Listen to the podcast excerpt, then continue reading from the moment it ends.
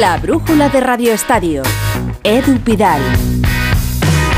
El calendario del que se quejó Florentino Pérez este fin de semana y tantas otras veces Ancelotti tiene estas cosas, que el sábado ganas la Copa del Rey, recoges el trofeo pasada ya la medianoche, te quedas a dormir en Sevilla para eh, descansar mejor, celebración en la intimidad, llegas a Madrid, entrenas y hoy ya estás hablando de la semifinal de Champions ante el Manchester City. Hace 48 horas el Real Madrid estaba llegando a la Cartuja justo a esta hora para jugar ante Osasuna. Hoy ya se ha celebrado la rueda de prensa previa a la gran cita de mañana. Y Ancelotti ha confirmado que Luka Modric va a ser titular la pregunta de Fernando Burgos, la respuesta del entrenador del Real Madrid. El, viernes nos dijiste que Luca Modric te había entrenado bien el jueves, entrenó bien el viernes, que tenía opciones, apenas jugó 15 minutos con el añadido, eh, han pasado unos cuantos días. ¿Ya le ves en condiciones para ser titular mañana? Sí, sí, puede jugar sin problema. Cuando Luca Modric está bien va a jugar, entonces mañana va a jugar. Mañana Luka Modric, titular. En la rueda de prensa del City con Rodrigo Guardiola ha salido mucho la palabra revancha. Revancha por lo que sucedió el año pasado. El Manchester City ganaba 0-1 en el Bernabéu con un gol de Maret. Habían ganado también la ida, pero Rodrigo marcó un gol en el 90, otro en el 91 y Benzema en el 95. Fue increíble, nadie se lo podía creer. Pero fue así. Mañana se enfrentan otra vez, 370 días después, Madrid y City, la reflexión de Guardiola en Movistar es buena.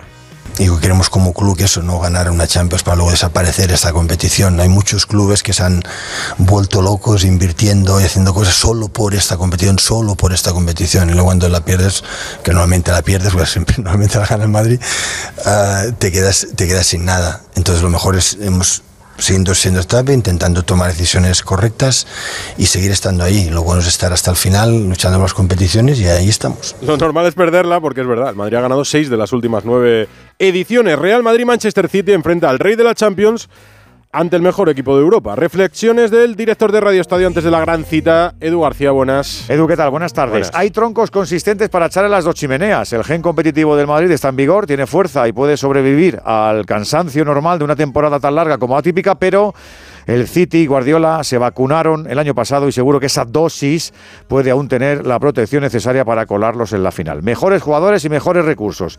¿Esto puede ser lo definitivo?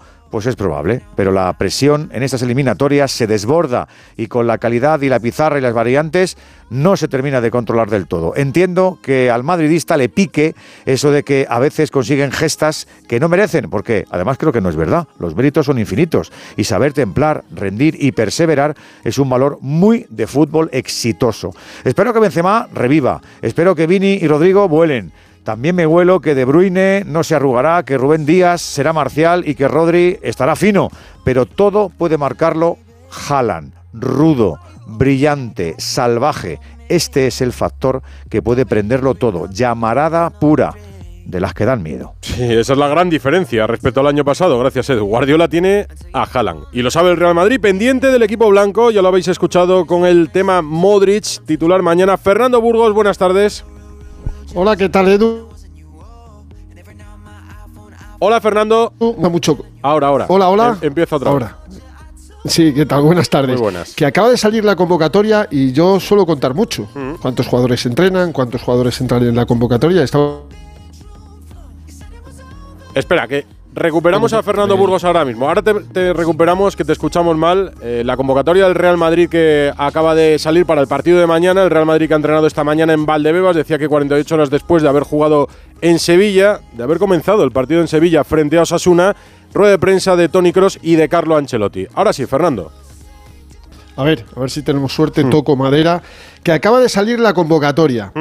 Y me he puesto a contar. Y sale. Portero 24. 24 jugadores. Falta Mendy lesionado y falta Militao sancionado. Ha entrado Ceballos. Que estaba lesionado en principio. En principio no está lesionado. no estuvo. eh, estuvo en el banquillo, pero no tenía ninguna opción de jugar. Tenía una contractura, aunque él pensaba que estaba roto del muslo izquierdo. Pero está Ceballos en la convocatoria. Bueno,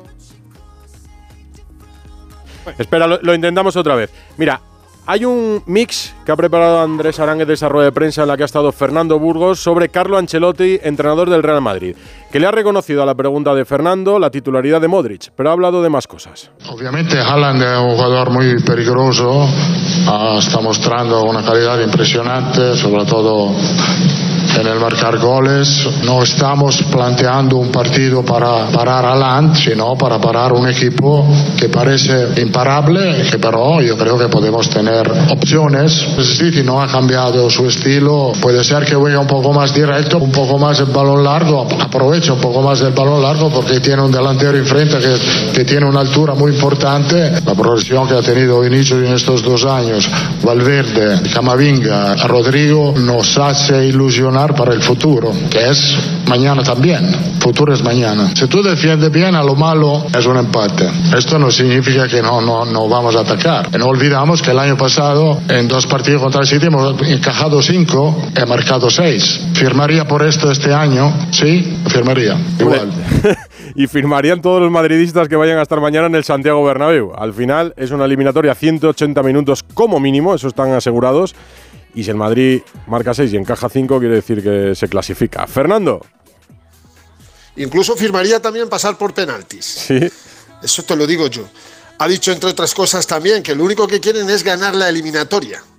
Yo digo que el Madrid mañana tiene que salir indemne, porque es imposible recuperarse del esfuerzo del sábado en 69 horas. Imposible. No lo van a poner como excusa. Dicen que es mayor motivación si cabe, que las victorias quitan las penas y evitan lesiones, que te cansas menos ganando. Pero el esfuerzo del otro día, Ancelotti hizo los cambios 69, 81, 88. No utilizó los cinco cambios. Hay jugadores que acabarán extenuados. Vinicius, Carvajal, Valverde, David Álava. En definitiva, que el equipo mañana tiene que salir indemne, porque la eliminatoria efectivamente se va a decidir en el Etihad, el 17. Esa convocatoria de 22, el equipo se concentra en Valdebebas, el equipo está clarísimo con Modric en uno de los interiores junto a Valverde, de pivote cross, atrás los que estaban previstos en ausencia de Militao, Courtois, Carvajal, eh, iba a decir Mendy, Camavinga, eh, Rudiger y Álava, y arriba los tres bichos estos Benzema, Vinicius y Rodrigo Goes. Entre los tres llevan 67 goles. Y con los 12 de Valverde y los 11 de Asensio, 90. Es verdad que el Haaland con 51, Julián Álvarez y Majares con 15 llevan entre los tres 81, pero el Madrid no desmerece al ataque del City. Aunque todos tienen claro que la eliminatoria se va a decidir en defensa. Quien mejor defienda va a ganar el partido y la eliminatoria. Eso lo tienen claro todo el mundo, porque antes Ancelotti habló Cross, ya confirmó hace dos semanas que con el Madrid estaba todo claro, mm. hoy ha dicho yo no lo voy a hacer oficial, pero ya no tengo que hablar nada con el club porque está todo claro entre ellos y yo, o sea, un año más para Cross, que fíjate, ha hablado de Vinicius, es uno de sus protectores, hay a veces que se le ve que le da por perdido, no, no, no, no, mira cómo habla de Vini en lo bueno y en lo menos bueno.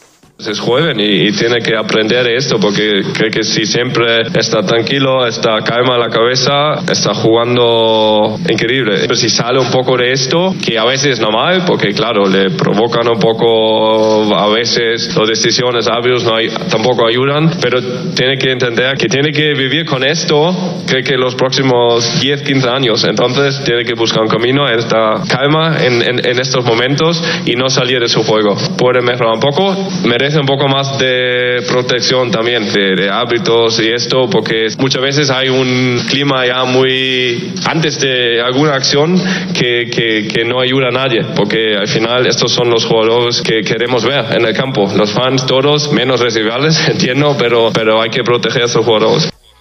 No se puede decir mejor, ni en lo bueno ni en lo menos bueno. Un Vini que lleva 22 goles, 20 asistencias, 4 penaltis provocados. O sea, ha participado directamente en 46 goles del Real Madrid esta temporada. Números de otra época. Es verdad, de otra época absolutamente. Va a pitar un portugués desconocido, Artur Díaz. para una semifinal de Copa de Europa me parece un poco arriesgado, ya que no sabes quién ha estado esta tarde en el vestuario de Valdebebas. Eh, no. Otro, otro triunfador.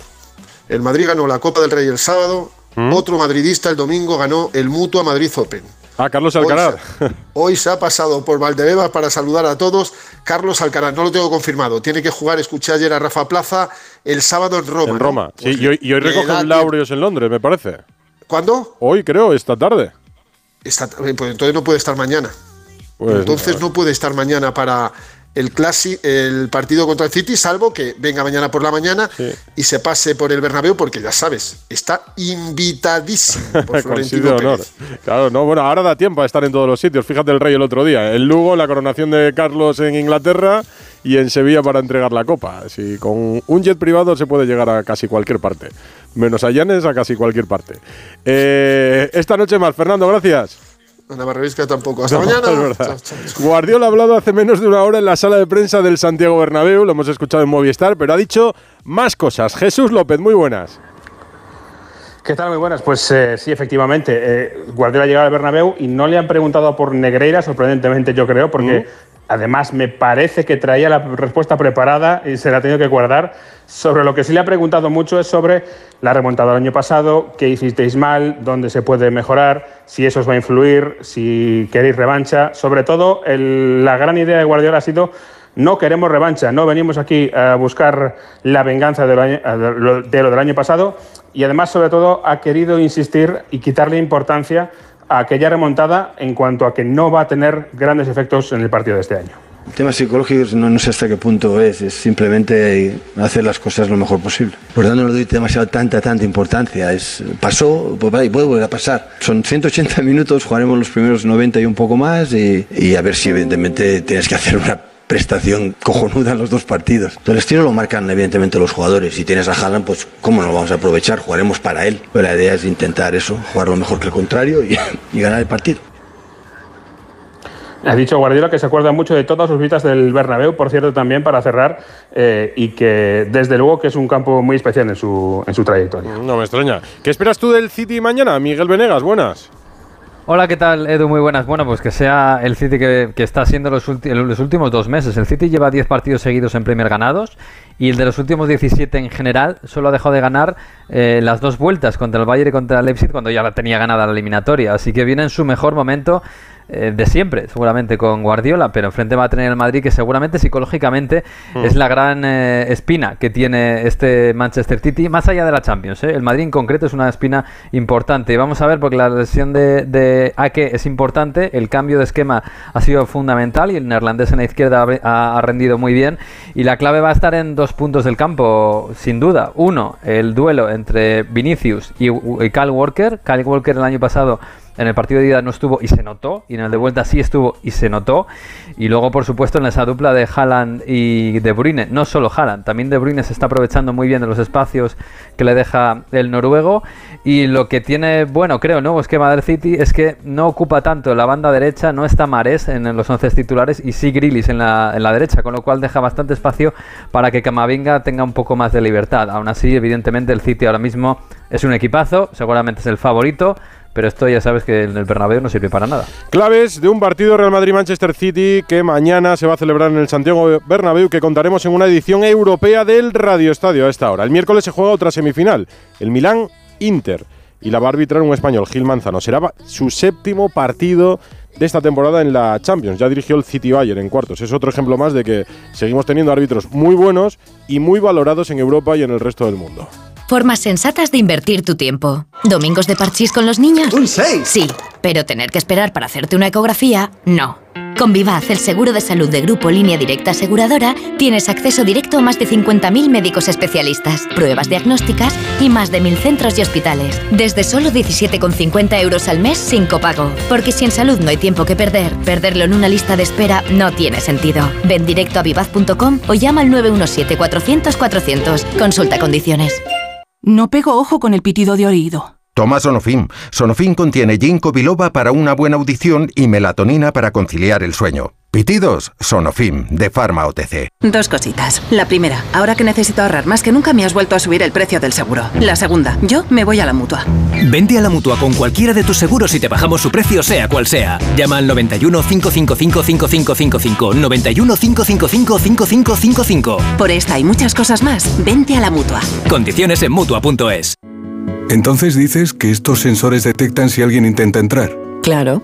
y cubren todas las puertas y ventanas. Así que tranquilo, su despacho y todas las cosas que le importan también están protegidas.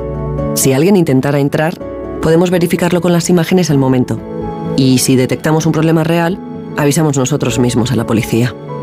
Protege tu hogar frente a robos y ocupaciones con la alarma de Securitas Direct. Llama ahora al 900-272-272. Semana de Internet en el corte inglés y punto. Un punto es, con hasta un 30% en moda, electrónica, electrodomésticos, hogar, belleza, deportes, ocio y mucho más. Un punto es.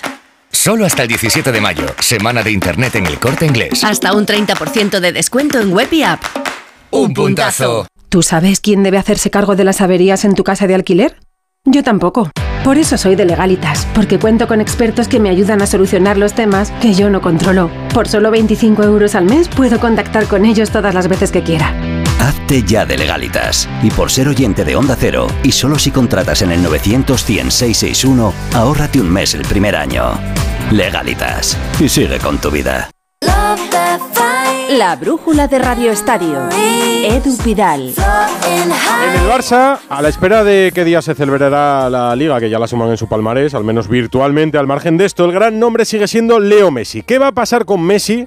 ¿Va a ser posible ficharlo este verano? Lo vamos a ver de azulgrana de nuevo. Bueno, lo que sabemos a esta hora de este lunes 8 de mayo, Alfredo Martínez, que es, muy buenas. Hola, muy buenas tardes, Edu. Que Leo Messi, que por cierto estaba en París recibiendo el Laureus, el segundo Laureus de su historia. Ahí es donde ha coincidido con Carlos Alcaraz y, por cierto, en el discurso se ha acordado del Barça. Lo que sabemos hasta ahora es que Leo Messi no tiene tomada una decisión, que pretende esperar a acabar la Liga Francesa 3-4 de junio para definitivamente eh, decidir dónde juega la temporada que viene. Su ilusión regresar a Barcelona. Casi, casi imposible, tal y como se están poniendo las cosas, con el fair play financiero y los números que no parecen cuadrarle. Evidentemente, el Paris Saint-Germain todavía no ha dado su brazo a torcer. Ese gesto de pedir disculpas de Leo Messi y el volver hoy a los entrenamientos allanan un poco la situación. Messi alberga querer jugar en Europa, fútbol competitivo, pero evidentemente la oferta del Al Hilal es escandalosa, 420 millones de euros. Allí quieren reunirle con Busquets pero todavía no hay tomada ninguna decisión. Messi no quiere precipitarse y hay por momentos que van cambiando los acontecimientos y los escenarios, porque él creía que podría regresar a Barcelona, pero ahora mismo la Liga de Fútbol Profesional se muestra tremendamente pesimista. Busquets, por cierto, tiene que decidir esta semana su futuro y a lo mejor da alguna pista posiblemente anuncia Xavi Hernández que no sigue en Barcelona, pero todavía no le ha dicho nada y está esperando a volver a los entrenamientos a partir de mañana para decidir definitivamente si sigue o no en Can Barça. Por cierto, que Xavi ha estado hoy también en un acto solidario, le han preguntado por Messi, ha hecho o ha dado la callada por respuesta. Pero lo que yo puedo decir es que a día de hoy creo que Messi todavía no ha tomado la decisión definitiva. ¿Y crees que la tomaría para jugar en Europa? Sí, en principio él pretende jugar en Europa, otra cosa es que no se den las circunstancias. El Barça no pueda, en el Paris Saint-Germain se han desgastado mucho las situaciones, no sé si algún equipo de la Premier se pondría por el medio, si no, se verían las otras alternativas. Y evidentemente la del poderoso caballero Hal Hilal. Y 420 millones cobraría fuerza, pero a día de hoy él prefiere jugar en Europa. La decisión no está tomada, como te digo.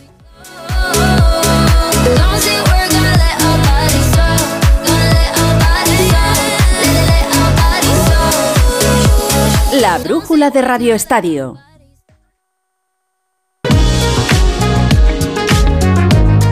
Resaca de la final de la Copa para el subcampeón Osasuna que ha sido recibido hoy en el Ayuntamiento de Pamplona. Javier Saralegui.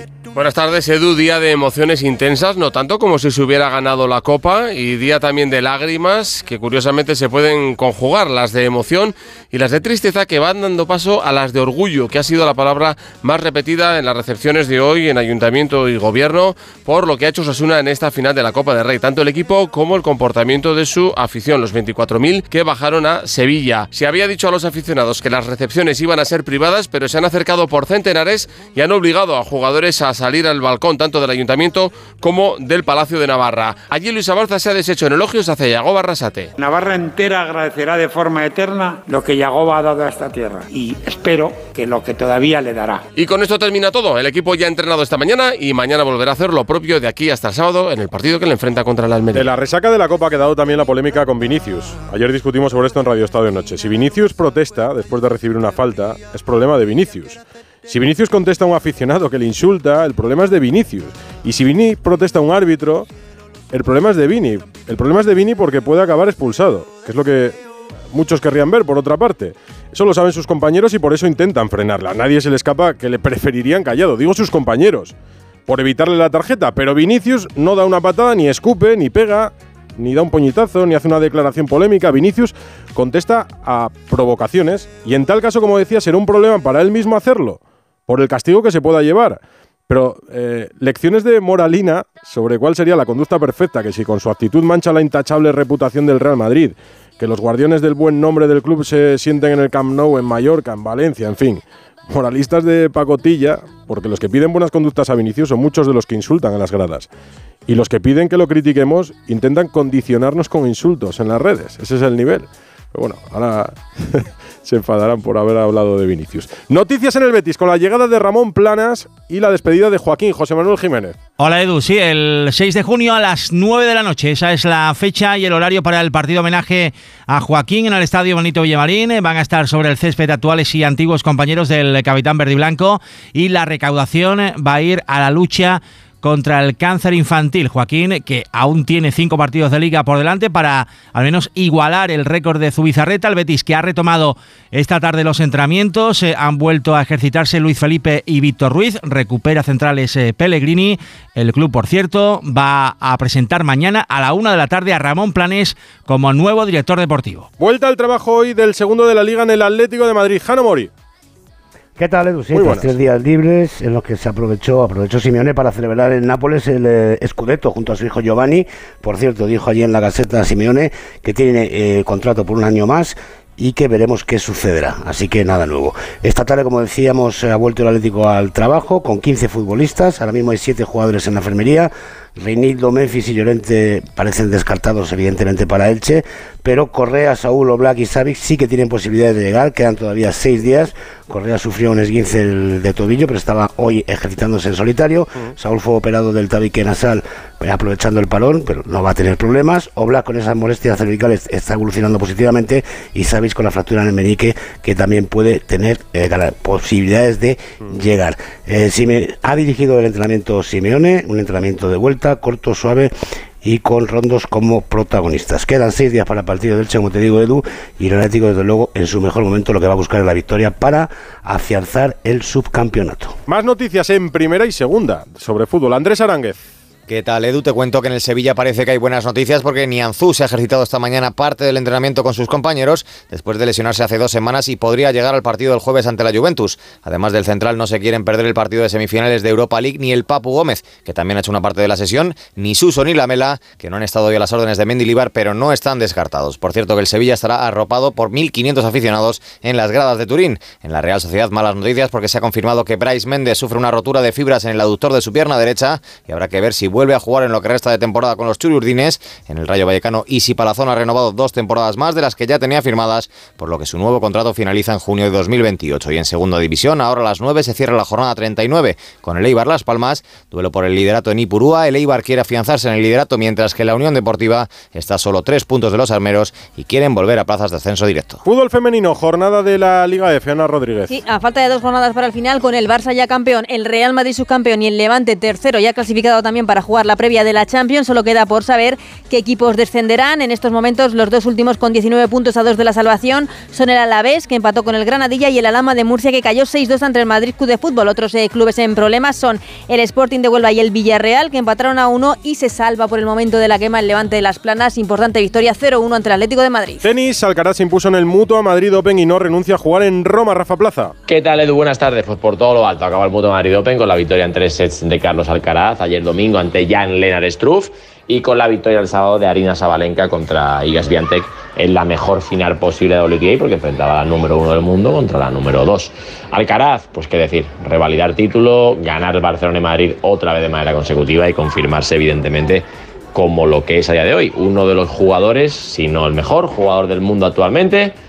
En cuanto a eso, solo con jugar en Roma, que lo va a hacer, debutar el próximo viernes o sábado, Alcaraz recuperará el número uno del mundo, le vale con los 10 puntos que le va a dar el torneo de Roma solo con jugar allí. Así que ese es la- el plan de ruta del murciano, que va a Roma y que después empezará a pensar en Roland Garros. Roma y París. En Fórmula 1, Fernando Alonso volvió a ser el mejor de los mortales. Otra vez tercero, otra vez por detrás de los inalcanzables Red Bull.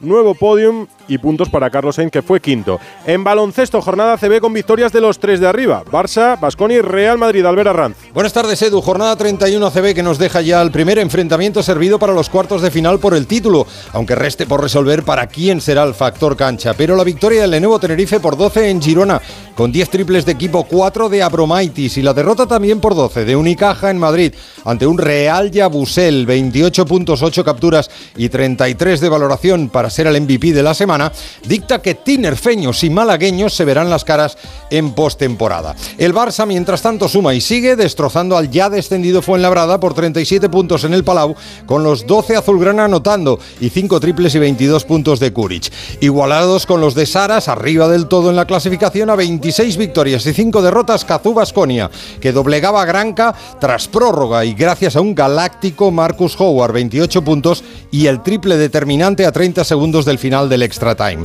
Tropiezo de Juventud por 11 en Zaragoza ante los 21 de Justa y Simanich para firmar matemática permanencia maña. Y casi lo propio rubricaba Manresa, que no pierde en casa desde el 12 de enero. Sexta victoria como local seguida esta vez ante Valencia, que solo ha ganado una de sus últimas 11 salidas. El trío Robinson-Harning, Badio imparable para los Taronja. UCAM ganaba en Lugo el partido de menor anotación de la semana, 60-65 para mantener esperanza murciana, eso sí, de meterse en playoff. Betis pone rumbo a la salvación derrotando a Bilbao por 8. Jan Montero, 19 añitos, 17 puntos. Y lo de Covirán pinta mal.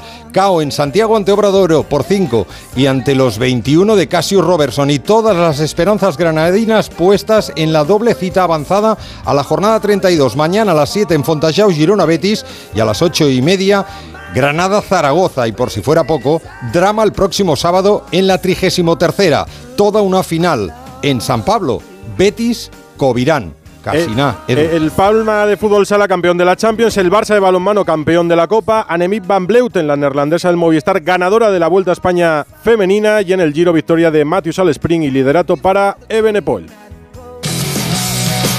El brujulazo ¿Qué es eso?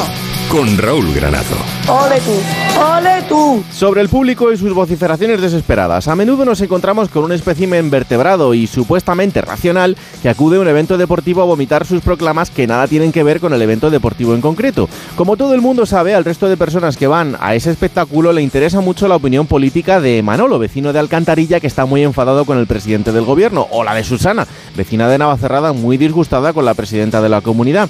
Y para esta tremenda catetada es perfecto el tenis, porque el silencio, otrora sepulcral, que precede el comienzo de cada punto, es un gran momento para que 12.000 personas disfruten de los gritos interesantísimos de Manolo, pero tranquilos.